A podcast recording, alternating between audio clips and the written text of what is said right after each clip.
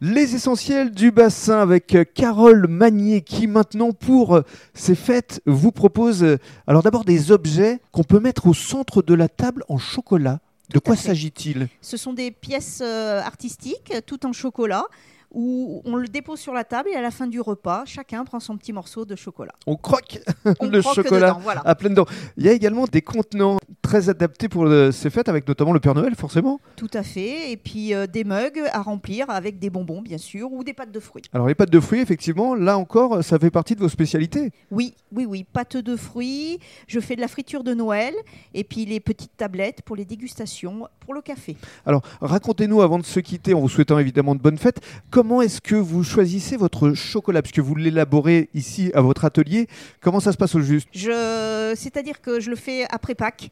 Mhm. Je, je crée mes recettes à partir du mois de juin pour qu'en septembre-octobre, je puisse avoir ma, ma gamme. Je sors entre 5 et 6 nouveaux chocolats par an. Bravo, faut vraiment venir, c'est euh, une essentielle du bassin, elle s'appelle Carole Magnier, parce que pour ces fêtes, c'est important de se faire plaisir. Tout à fait. Merci beaucoup Merci. Mmh. et bonne Au fête de revoir. fin d'année à vous. Merci.